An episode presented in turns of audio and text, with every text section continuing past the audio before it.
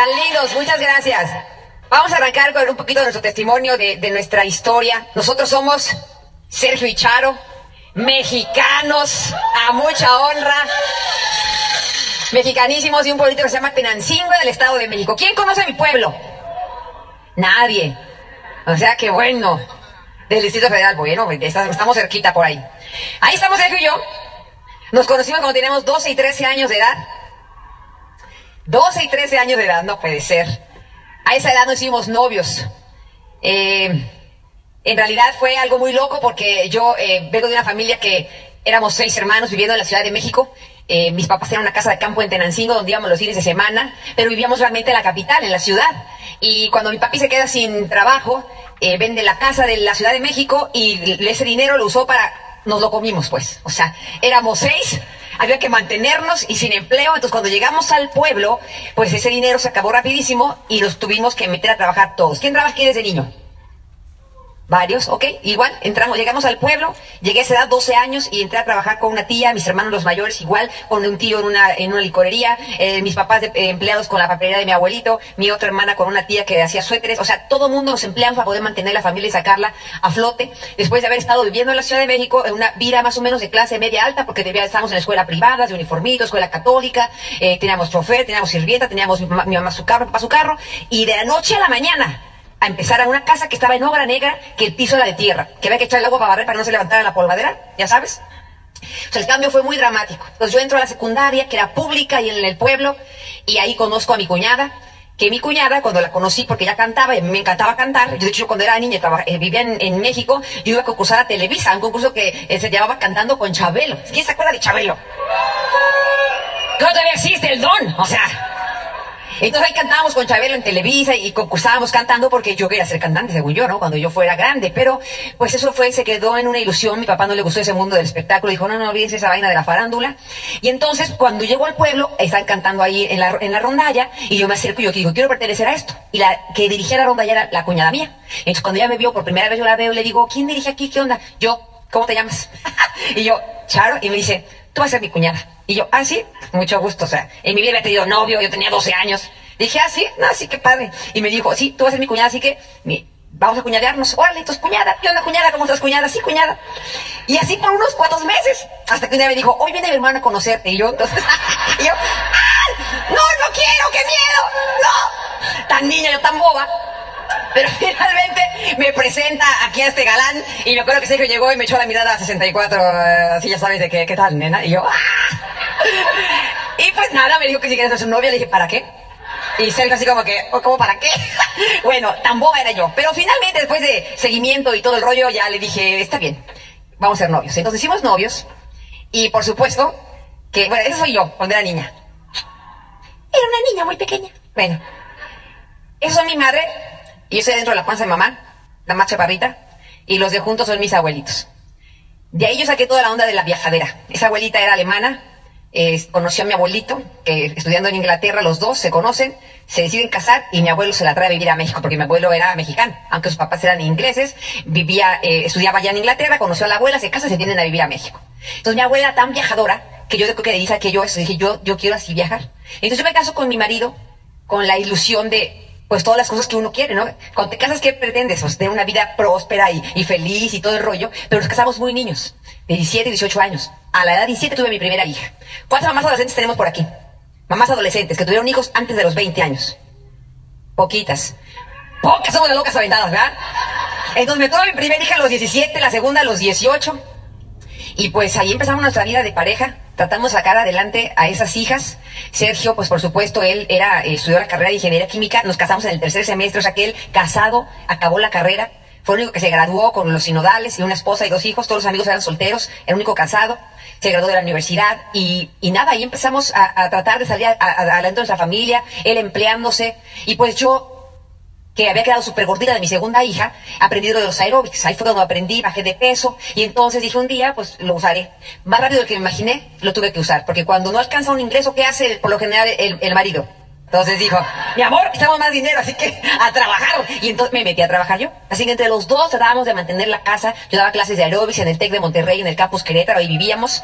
Y después eh, clases privadas en muchas, en muchas escuelas de, ejercicio, de aeróbics. O sea, la idea era meter dinero a la casa porque queríamos darles a mis hijas una buena educación y un buen estilo de vida. En ese intento de sacar adelante la familia, Sergio me dijo, la estamos regando, no es a través del empleo. Tenemos que hacer negocios propios. Y entonces mi marido, Dios lo bendiga, porque ahí se pone creativo y empieza a hacer, el que no ha oído los audios, los audios. Yes. Se ha soplado cantidad de negocios, mi marido, para tratar de sacar adelante la familia, haciendo inversiones de dinero que no teníamos, pidiendo prestado. La idea era que teníamos que hacer un negocio que nos pegara, pero nunca nada nos pegó. Todo lo que nos iba dejando esos negocios eran deudas, deudas, hasta pegamos pisos deportivos. O sea, eso era una cosa loca. Se metió dinero en la casa de bolsa, se inventó un spray para el pelo, como él es ingeniero químico, y le puso el nombre de su ranchería, de Petzingo Punk. Le puso al spray. Nada, no tampoco funcionó. Imanes para el refrigerador. El carro lo convertimos en un camión de volteo. Dijo mi marido, las minas, la onda de la, de la minería. Entonces, el- nuestro carro se hizo camión de volteo y nos íbamos por las hijas a la escuela. ¿Tú te imaginas? Mis pobres hijas se avergonzaban de que fuéramos en el camión de volteo. Eh, Era de generar un resortito y una moneda ahí, el del ¿no? Llegábamos bien felices. Niñas, súbanse. Mamá, qué oso, no vengan en esa cosa por nosotros. Ese carro que hay, no chille, súbanse, chamacas, ¿no? Entonces, la verdad es que nos divertimos siempre, Sergio y yo, mucho haciendo muchas locuras, tratando de sacar adelante nuestra familia. Hasta que el último negocio que se inventó mi marido fue que cuando mi suegra se metió en una deuda muy grande con el banco, yo lo admiro a mi marido de verdad, porque ya pues teníamos broncas de deudas que habíamos acumulado nosotros. Más de pronto un día le hablan del banco del pueblo, a mi marido lo localizan allá en Querétaro y le dicen que su madre debía mucho dinero y que él necesitaba eh, pagar a alguien la deuda de mi suegra o la iban a meter a presa. Así que mi marido decide ir al banco del pueblo y hacerse responsable de la deuda de su mamá para que no la molestaran a ella. Así que de edad de 26 años y 27 nos encontramos de pronto con las deudas que habíamos acumulado en nuestros negocios, más el deudón de mi suegra, que era un dineral que ni yo sabía cuánto era. Y la verdad es que Sergio nunca me había dicho. Yo no sabía que era mucha plata para que no la metieran presa, pero el Sergio se aventó esa bronca de, con su, de su mamá y entonces me dijo, vamos a hacer el último negocio, este nos va a sacar de pobres, mi amor, que en este nos vamos a ser ricos, te va a llevar a viajar el mundo. Y siempre le creía sus cosas que él me contaba, ¿no? Yo, sí, mi vida, un día.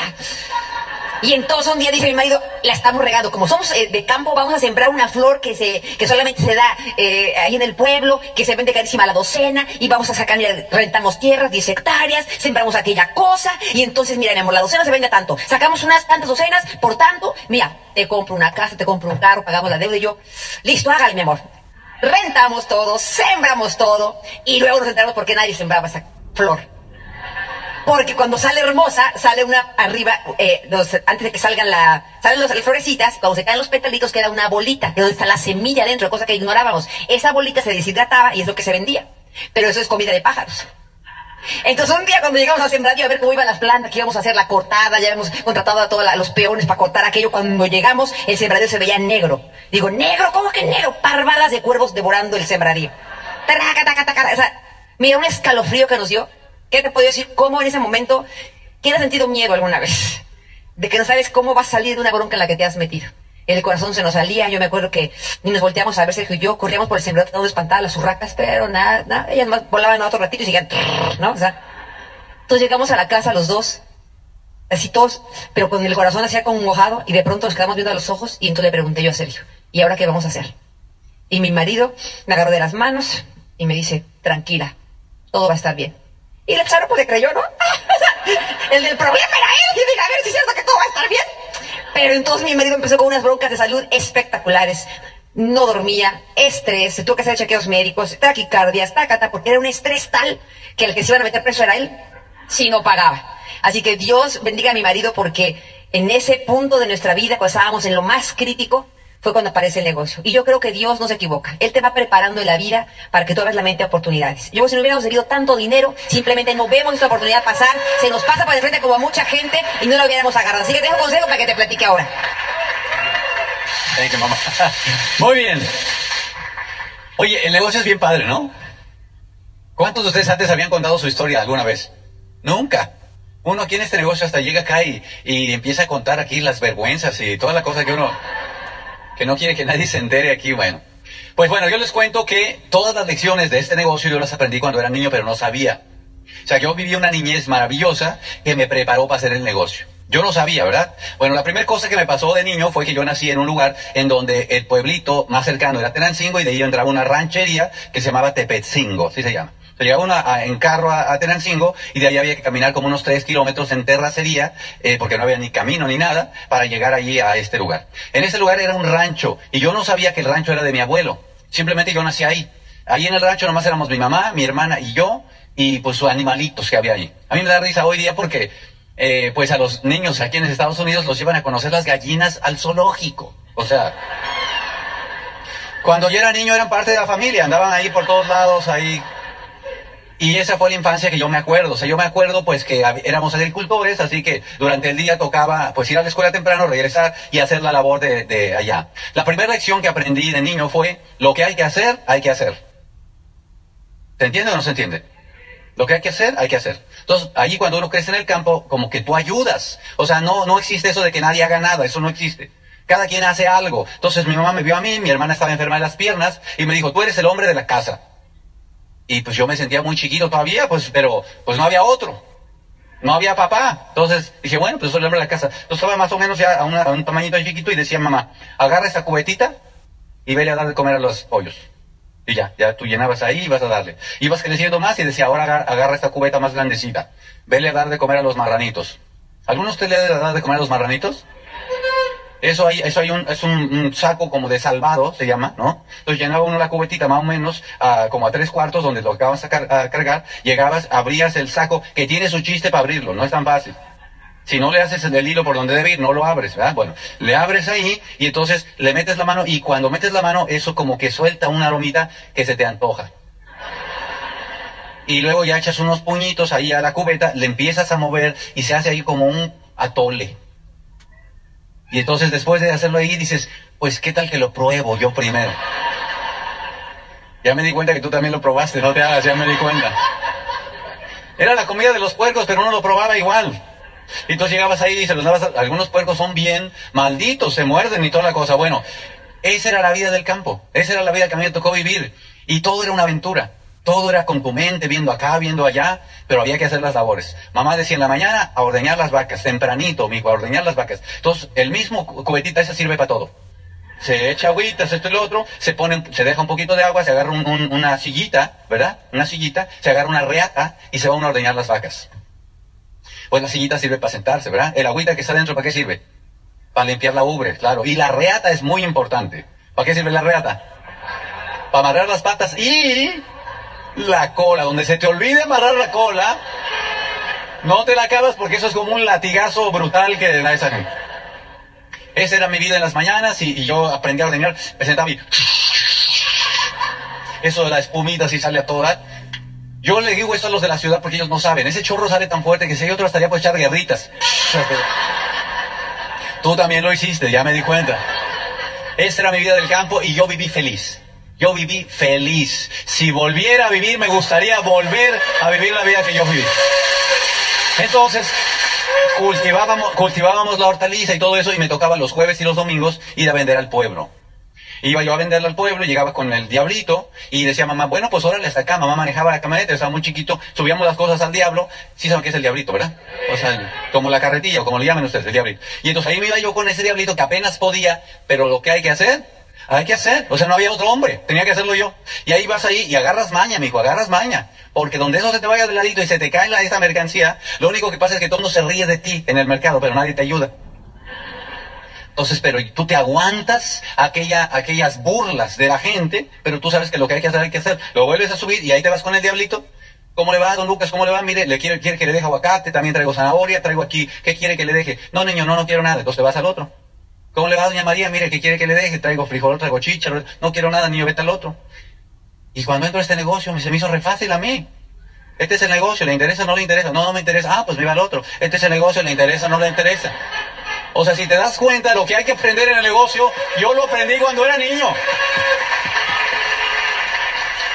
Yo lo aprendí cuando era niño. A mí se me hacía re fácil cuando entré a esto.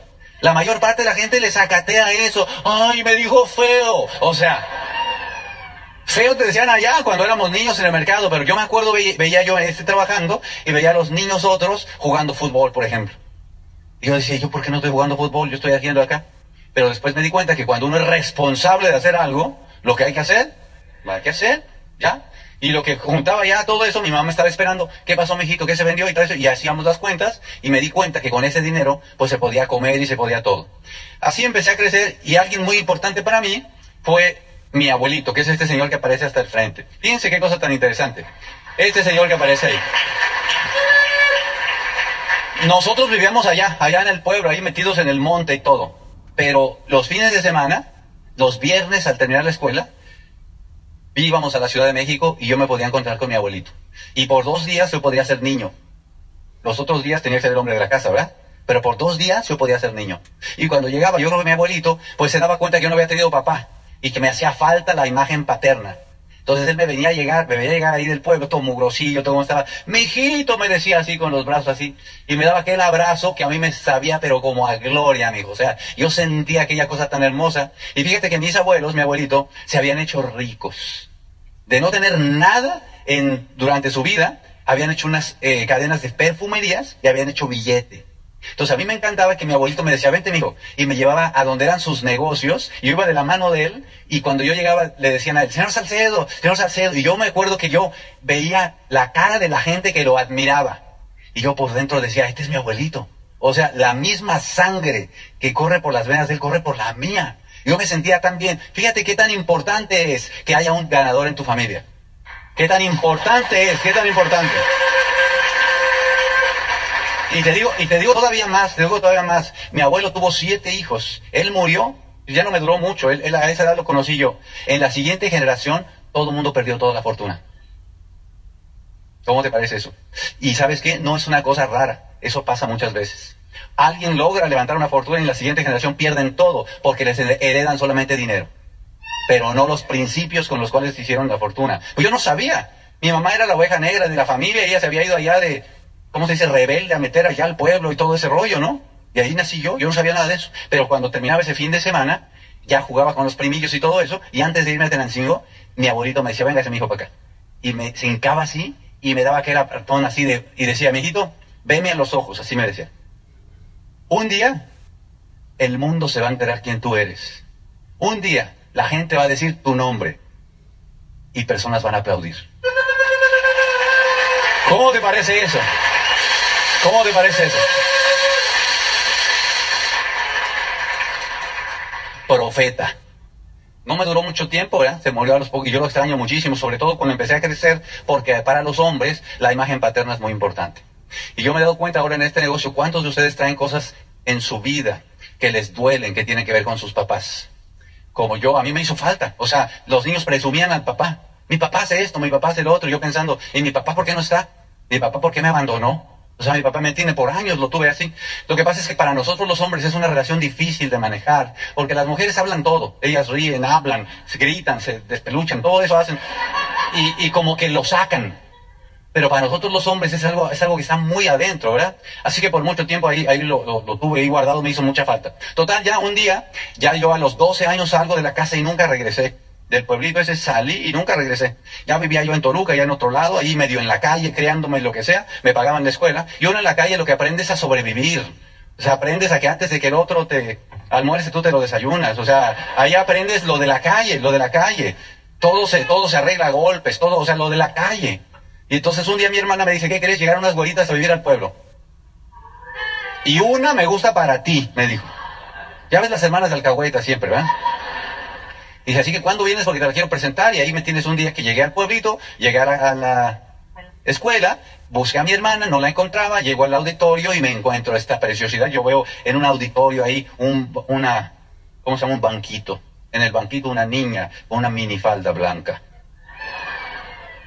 Tobilleritas ahí el, el, uniforme de la, de la, escuela, así color vino con rayitas blancas acá. Estaba practicando con una guitarra y me empezó a dar una serenata a mí solo. ¡Ay, qué tal! Yo dije, no, esta es para mí. O sea, el corazón se me salía. Y bueno, pues ahí, como ya Charo les contó, le tuve que hacer seguimiento y perseguimiento y todo lo demás. Un día me dijo que sí y luego pues nos casamos. Nos casamos y ella, yo le prometí, no te preocupes, mi amor, ¿qué quieres? No, yo lo que quiero es salir de pobre, no te preocupes, cásate conmigo. ¿Qué más quieres? No, yo quiero una casa grande. No te preocupes, cásate conmigo. ¿Qué más quieres? Yo mi sueño siempre ha sido viajar. No te preocupes. Está tu charro negro, ¿verdad? Tú cásate conmigo. ¿Y qué crees que hizo? ¿Y qué crees que hizo la ingenua? Se casó conmigo. Y entonces teníamos 10 años de casados. 10 años de casados ya. Yo ya me había graduado de la universidad y no teníamos dinero. Vivíamos en la azotea de un edificio. En la azotea. Para subir ahí unas escaleras de esas de caracol de fierro, ahí tri, tri, tri. Llegar arriba al techo, tendederos, ahí pasar entre los tendederos. Boiler de ese de leña y no sé qué cosa. Entrar ahí, no teníamos nada, no teníamos muebles. Teníamos un sillón viejo que nos habían regalado. Eso de que te sentabas y no te vas a sentar ahí, ¡pum! La gente se quedaba ahí metida porque ya no podías salir. Se me hace que tú también tenías el mismo sillón. Una televisión de bulbos que había que pegarle así para que prendiera. O sea, y todo esto, Charo empezó a reclamar. Le decía, bueno, ¿y qué pasó con la vida de reina esa que me ibas a dar tú? ¿Qué pasó con los sueños? ¿Qué pasó con la casa? ¿Qué pasó con los viajes? Fíjense cómo las mujeres son soñadoras. Son las que mueven el mundo, ¿no? Entonces, pues bueno, yo le dije, no te preocupes, mi vida, tú tranquila. Esto va, de alguna forma vamos a salir. Y yo diciendo, ¿por cuál va a ser donde vamos a salir? Y pensé que mi abuelo había hecho fortuna haciendo negocios. Entonces dije, la clave es hacer negocios. Y me empecé a meter en 400 mil negocios. No hay peor cosa que alguien con mucha iniciativa y no sabiendo nada. Porque me metí en 400 mil cosas y broncas y deudas y deudas y deudas. Y finalmente llego a Transingo y, y firmo por la deuda que, que había en el rancho ese. Y pues a la edad de 26 y 27 años, debemos 140 mil dólares de hace 25 años en un país donde el salario mínimo es 50 dólares al mes.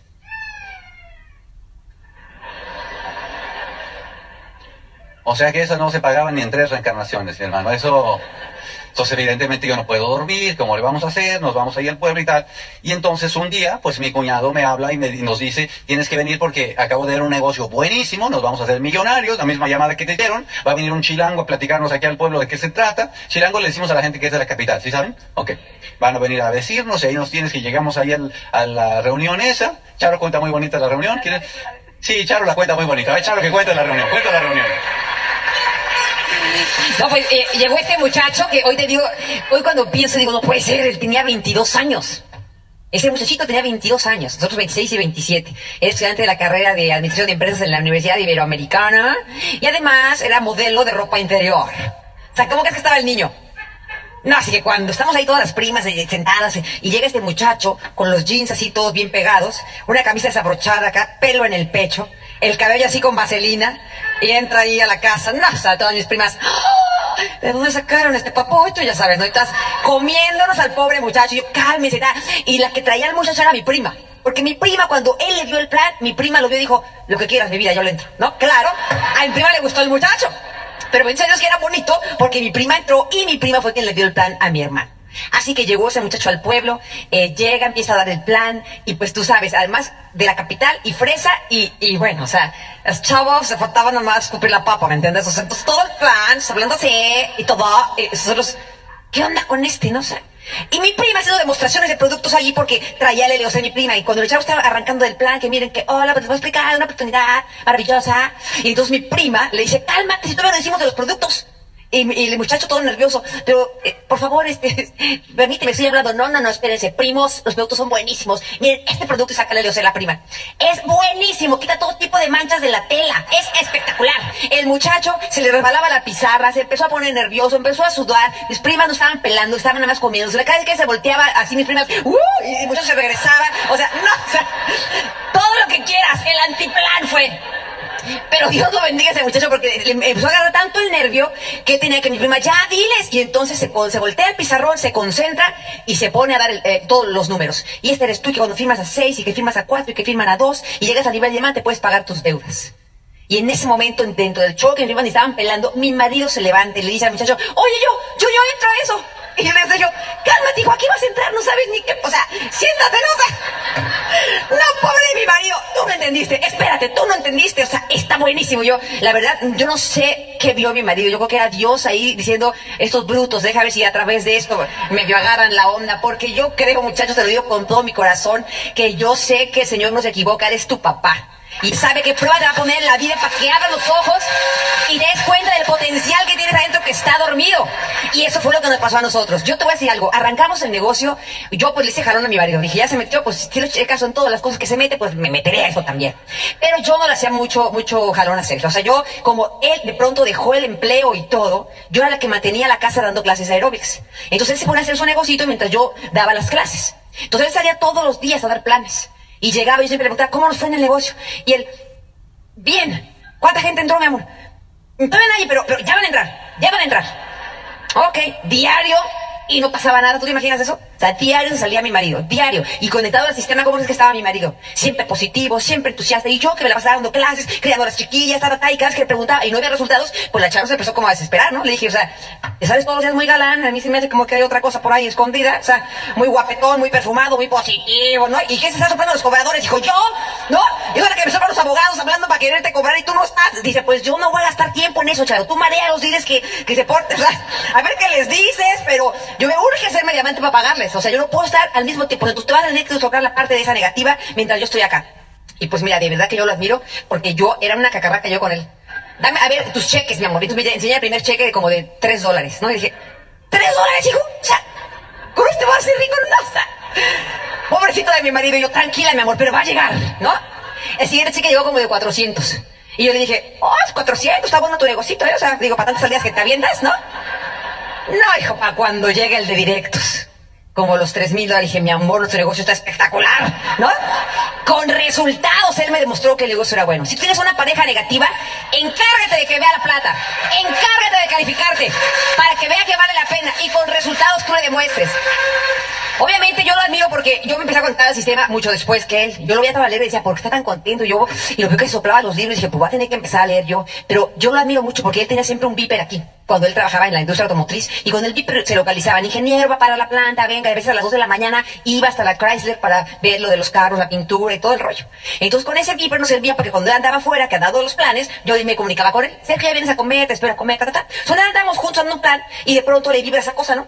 Y yo, ¿quién está mensajeando, no? Entonces digo, no sé, vamos a ver, ¿no? Y saca el, saca el viper del cinturón y entonces lo ve y dice, ¡ah, mira! Digo, ¿qué? Me escribió Dexter Jagger. O sea, para el que está aquí nuevo que no tiene idea quién es, Dexter Jagger es como el diamante ninja que está hasta arriba, ¿no? Y yo le digo, ¿Dexter te escribió? Me dice, sí. Y le puso ahí, Sergio, yo creo en ti. Te veo en el club de diamantes. Dexter Jagger. Y yo, Sergio, ¿cómo sabe el que existimos? Y dice, no, mi amor, yo me lo mandé para motivarme. O sea, o sea, mi marido, único.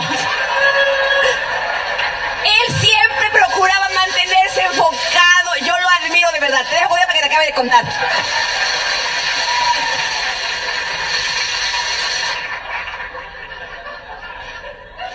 Pues es que lo que hay que hacer, hay que hacer. Y tú no te puedes dejar desmotivar. Bueno, pues eh, arrancamos el negocio y obviamente uno va haciendo ídolos cuando entras al negocio. Eh, nos promovieron la primera convención, fuimos a la primera convención que fue en Atlanta, dicho sea de paso. Yo fui solo, Charo todavía estaba en su etapa medio negativa. Yo dije, ¿de dónde voy a sacar dinero para ir a la ESA? Entonces le vendí sus aparatos del gimnasio. Ya te imaginas cómo estaba.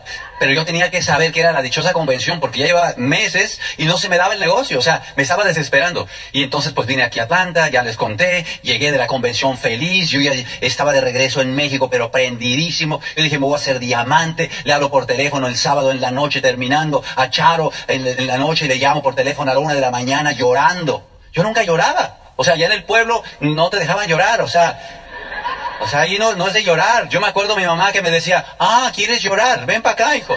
Ay, joder. O sea, yo me acuerdo eso. Yo me acuerdo cuando me pegaba y me acuerdo que me decía, esto me va a doler más a mí que a ti, me decía. Yo siempre me quedé con ganas de decirle, pues vamos ahorrándonos dolor los dos. O sea que yo le hablo por teléfono a Charo de la convención. Imagínate, Charo en Tenancingo furiosa. Yo en Atlanta, en una convención aquí, no entendí casi nada. Y ahí yo con mi decisión tomada de irme diamante, llorando. Te casaste con un diamante. Te voy a tener viviendo como reina. Imagínate, antes de este negocio, ¿quién te habla a la una de la mañana?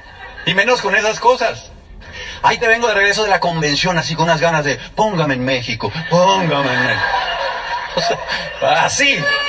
Así como tú vas a salir de aquí, así la cosa, quien sea de donde están. Oye,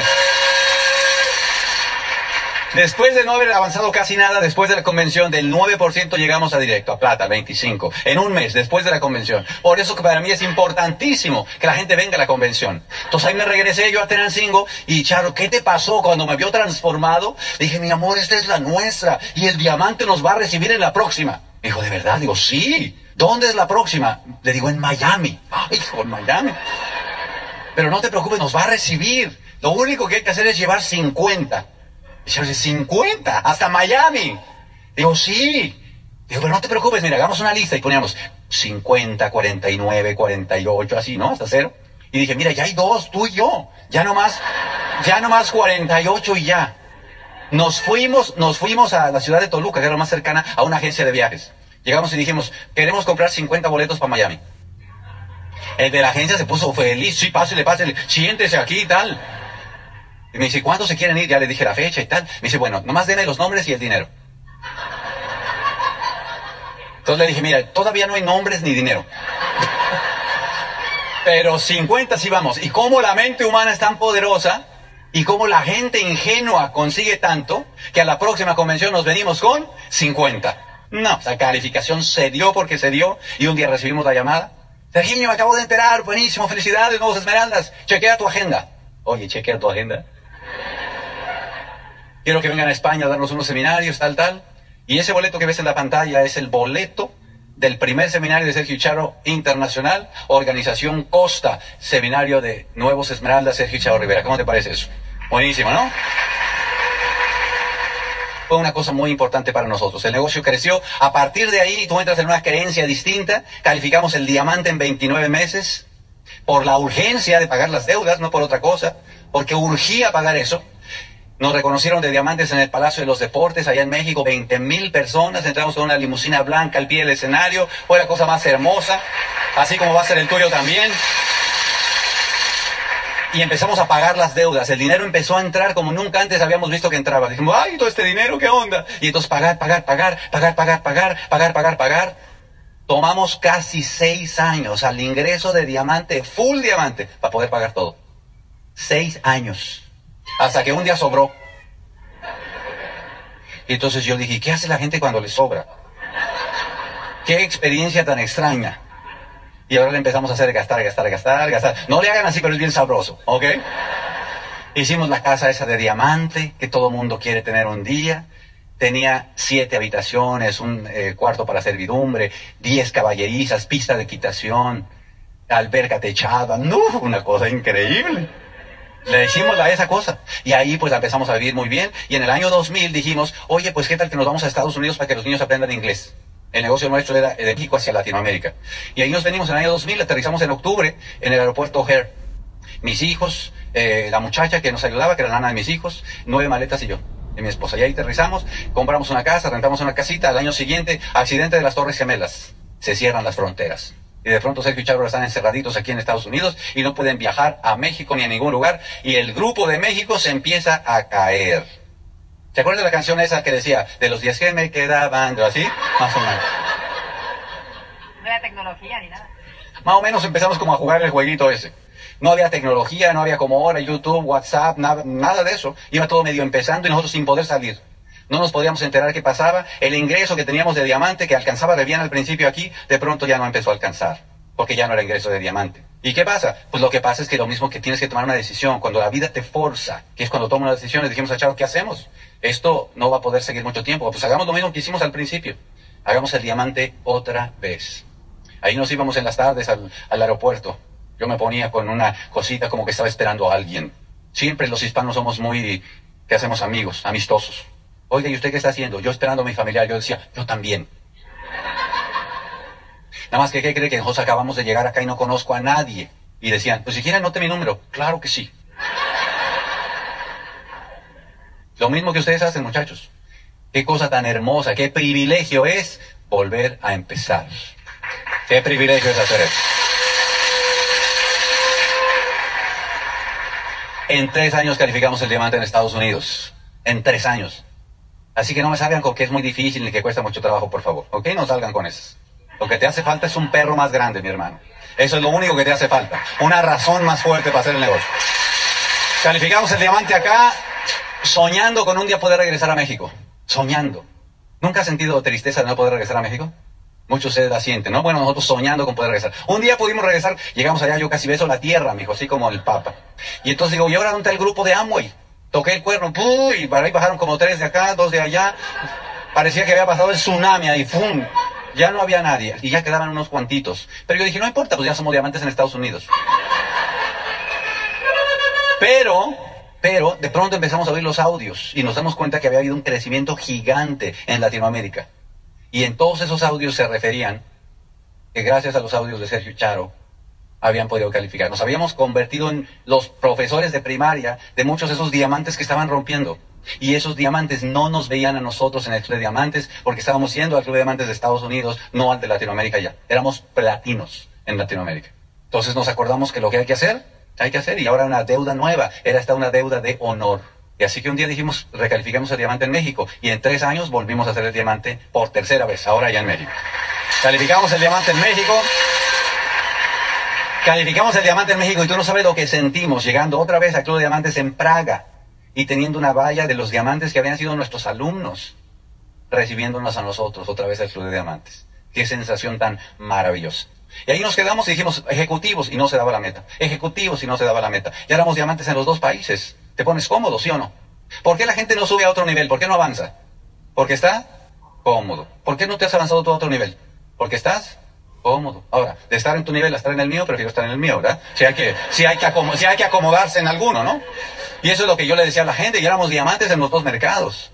Hasta que hace dos añitos, ya les cuento Charo la historia, mi hija mayor decide arrancar el negocio y vuelve una, una, vez más, un evento de la vida que hace que gente tome una decisión seria de volver a arrancar. Y dijimos, ¿con qué cara le vamos a decir a mis hijos, avancen en el negocio, si ellos no nos ven avanzar a nosotros? Y dijimos, listo, esto va. Oye, nos hemos puesto la meta de ejecutivo muchos años y no la hemos hecho, no importa. Olvidemos del ejecutivo. Yo creo que Dios no quiere el ejecutivo para nosotros. Vámonos por el diamante, el doble. Y Charlo dijo, pues luego como para el doble. Pues para el doble le damos. ¿Y qué crees? Fallamos el doble. Pero hicimos el ejecutivo. en los dos mercados, ejecutivo en Latinoamérica y ejecutivo también en Norteamérica, y fue maravilloso. Este año nada más hicimos el doble en un mercado, que fue en Estados Unidos. La meta era hacerlo en los dos. Solamente hicimos 11 patas en Latinoamérica. Nos faltó una. Pero ¿sabes qué? Estamos contentos, muchachos, porque ¿qué pasa? Que cuando empiezas a conseguir las metas, te empiezas a enrachar. Y cuando te enrachas, te malentonas. Lo que antes te daba miedo ya no te da. Es lo mismo que te va a pasar a ti. Entonces es cuestión de que empiezas a avanzar y te das cuenta de aquello que te dije hace rato encarrerado el ratón, ¿verdad? El gato no importa. Entonces ahorita ya le perdimos el miedo a eso. Este mes, este año queremos ir para el otro y el otro para el otro y para el nivel, para el 2019 ese que tú vas a ir de diamante. Nosotros queremos ir de embajadores coronas. A ese, a ese. Ok. ¿Se va a dar o no se va a dar? No tengo ni idea. Pero le vamos a echar todas las ganas. Y se siente bonito. Gracias a Dios, cuando uno se empieza a mover, todo el grupo se empieza a mover. Así que Charo termina con las recompensas y ponemos un video y nos vamos. Ahí es cuando nos calificamos diamante. Yo entré a este negocio con dos niñas chiquitas de 6 y 7 años y embarazada de mi varón. O sea, que yo estés aquí, tú que estás con hijos chiquitos, te entiendo perfectamente. Porque yo este negocio lo hice embarazada cuando empezamos, con un bebito, teniendo que ver con dónde lo encargaba, todo el mundo criticándome, todo el mundo diciéndome, llevaba los sopos, escondía abajo de la mesa, le movía la cita para que no llorara. O sea, lo que hubiera que hacer. A veces dejaba a mis hijas solas, yo sé que en ese país es ilegal y es, ni por qué decirlo, las dejaba y ven encerraditas, no agarren, no se metan a la cocina, no agarren cuchillo, no agarren nada. Ahorita venimos papá, mamá, se van a hacer diamantes, un día vamos a llevar a Disney y alimentando el sueño de los niños. Finalmente nos calificamos diamante a los 29 y 30 años de edad. Éramos unos chavitos cuando nos calificamos. Y ahí está el reconocimiento de diamante. Y mis hijas suben al escenario y me llevan a mi bebé que tenía un añito, mi niño Sergito. Eh, dámela esta. Entonces, me grabé mi disco como les platiqué. Yo quería que el disco estuviera así, dale la que sigue, la portada, ven ahí, ¡Ah, la charo vestida de charra y, y me encantó, me, me, pude grabar mi disco, la que sigue, este, me le pudimos celebrar a mis papás sus 50 años de matrimonio, arriba es cuando era, ese es mi pueblo, en la calle principal del pueblo, ahí eran de novio mis papás, el día de su boda de mis papitos, y después 50 años después hicimos una celebración para su boda, ya no hay muchos matrimonios que duren toda la vida, eh, siguen casados, no están muy bien de salud, pero Dios me los todavía me los concede con vida a mis papitos. Y pudimos hacer una fiesta y espectacular con toda la familia, con un mariachi, todos mis hermanos cantan, así que aquel mariachi estaba ahí y echamos cantadera hasta que amaneció. O sea, eso fue con mis papás haciéndolos pasar un momento espectacular. De hecho, teníamos cerca de 15 años desde que me había venido a vivir para acá, que no estábamos juntos todos los hermanos y para mi papá y mi mamá fue un regalo especial. Mis hermanos viajaron de donde vivían y pudimos estar con ellos, fue algo muy lindo. Este, poder hacer, eh, esto de a, hacer obras de caridad, porque yo sí creo que cuando Dios te bendice con prosperidad y abundancia, tú deberes y obligaciones de devolver a la gente que lo necesita. Es mi convicción, es lo que yo pienso, y nos dedicamos a hacer cosas eh, en nuestra medida. Por ejemplo, en la familia empezamos una tradición, ahora, eh, de hecho, ahora que regresamos a, casa en Thanksgiving, lo que hacemos es que a mis hijos les damos una cantidad de dinero a todos mis hijos. Y entonces todo el mundo en la mañana nos bañamos, ponemos lindos, agarramos la plata que les doy y tienen que salir a la calle a buscar a quién donarle ese dinero.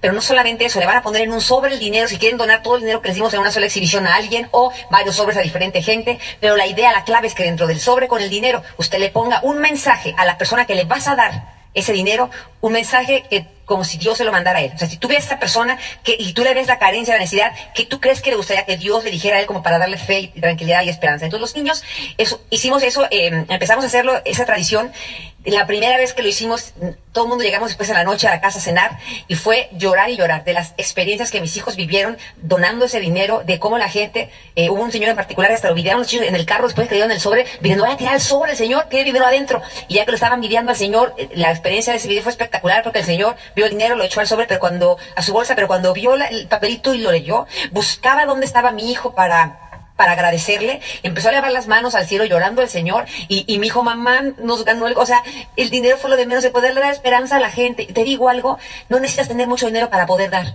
A veces 10 dólares hace la diferencia a la vida de alguien y tú los traes ahí en la bolsa, pero te duele. Mientras no te duela dar, tú no vas a ser alguien de corazón noble. Escúchame eso que te digo, duele dar, da de lo que tienes, no importa lo poquito que tengas, da. Así que viajar el mundo, ya te puse ayer todo mi viajadera, que soy reloja. Este, poder llevar a mis nietas, nos llevamos un día a Cancún, un, fin de semana, eh, me las llevé a nadar con delfines, paseamos todo el día con mis nietas, vivieron una experiencia espectacular esas chiquillas, eso fue algo muy lindo. Este, fíjense, esa es la foto de cuando nos calificamos diamante en México. Teníamos 29 y 30 años, salimos en la portada de la revista. Y ahora, 22 años después, como ejecutivos en esa, en esa otra revista. Se dice fácil, fueron 22 años de que calificamos a este siguiente nivel que es ejecutivo, ahora pues ya dobles, pero yo me quedo pensando, Dios mío, la vida se fue tan rápido. Éramos de la generación Y de aquella época, hoy ya somos de los ruquitos, ahora somos de los, de los maestros, este, que tienen que estar, a ver, préstame eso, ya. Entonces, la vida no premia intenciones, solamente acciones es una de las eh, cosas que nosotros decimos a la gente. Tú tienes que ponerte en acción, muchachos. No esperar que se acomode todo para que se den las cosas. Provoque que se den las cosas. Mi hija, la más pequeñita, empezó el negocio, ¿no? La más pequeñita. Tiene 21 añitos. Y pues está estudiando y calificó plata. Le costó mucho trabajo calificar plata, da sus planes y todo, todo está en la universidad. En los días pasados llegó a la casa y dijo, oye, pa, sabes que vengo medio triste. ¿Por qué? Es que dio un plan hoy. Le digo, ¿y qué pasó, hija? ¿Por qué triste? Dice, es que, pues me metí a una tienda de una señora así muy elegantita y, y le fui a dar el plan. Entonces imagínate a tu hija, 21 años, se mete a, y le dice a la señora, oiga señora, pues, mire, le quiero ofrecer un negocio. Te da, te da ternura, ¿no? De oír eso. Y entonces, ¿y qué pasó, hija? Pues que me dijo que no le interesaba. Digo, ¿y qué pasó, hija? Dice, es que yo ya me iba saliendo y entonces le dije a la señora, señora, ¿le pido un favor? Y la señora dijo, sí, ¿qué? ¿Me cuenta su historia? Y dice, y en ese momento, pa, la señora y yo nos sentamos y platicamos casi por dos horas. La señora me contó que era una hija y que era la oveja negra de la familia y el sueño que tenía de la tienda y me contó una historia maravillosa y los fracasos que tuvo. La señora casi en las lágrimas terminaron abrazadas y dice, ¿sabes qué? Pa? Ahora vengo llegando acá y estoy muy triste. Digo, ¿por qué, hija? Dice, porque es una historia muy linda, pero nunca nadie la va a conocer. Nunca. Esa señora va a morir y nunca nadie la va a conocer. Qué bonito es nuestro negocio, dice ella, que aquí las historias de toda la gente, tenemos una plataforma para que la gente las conozca. Hoy oíste nuestra historia. Esperemos que un día podamos escuchar la tuya también. Gracias, muchachos.